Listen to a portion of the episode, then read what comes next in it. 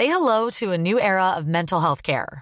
Cerebral is here to help you achieve your mental wellness goals with professional therapy and medication management support. 100% online. You'll experience the all new Cerebral Way, an innovative approach to mental wellness designed around you. You'll get a personalized treatment plan from a therapist, prescriber, or both in a safe and judgment free space.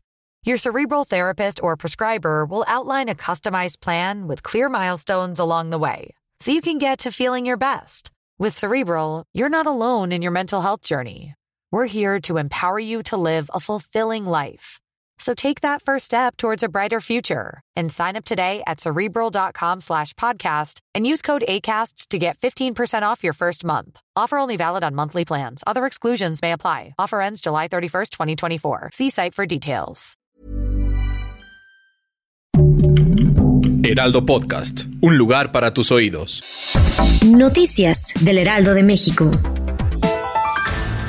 Este viernes 7 de octubre trascendió que fue detenido uno de los presuntos implicados en el atroz asesinato de Esmeralda Gallardo, una madre buscadora que fue ultimada a tiros a inicios de la madrugada del pasado martes en la colonia Villa Frontera en el estado de Puebla, cuando esperaba un autobús.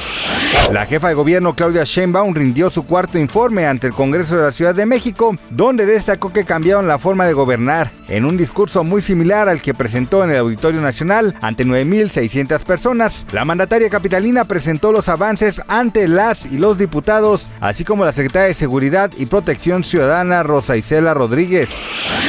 Familias desconsoladas se congregaron el viernes en los alrededores de una guardería en el noreste de Tailandia, escenario principal del asalto en el que un ex policía mató el jueves a 37 personas, en su mayoría niños pequeños.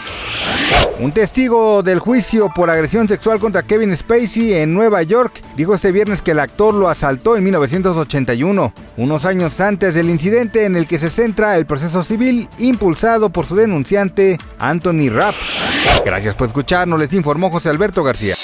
Noticias del Heraldo de México.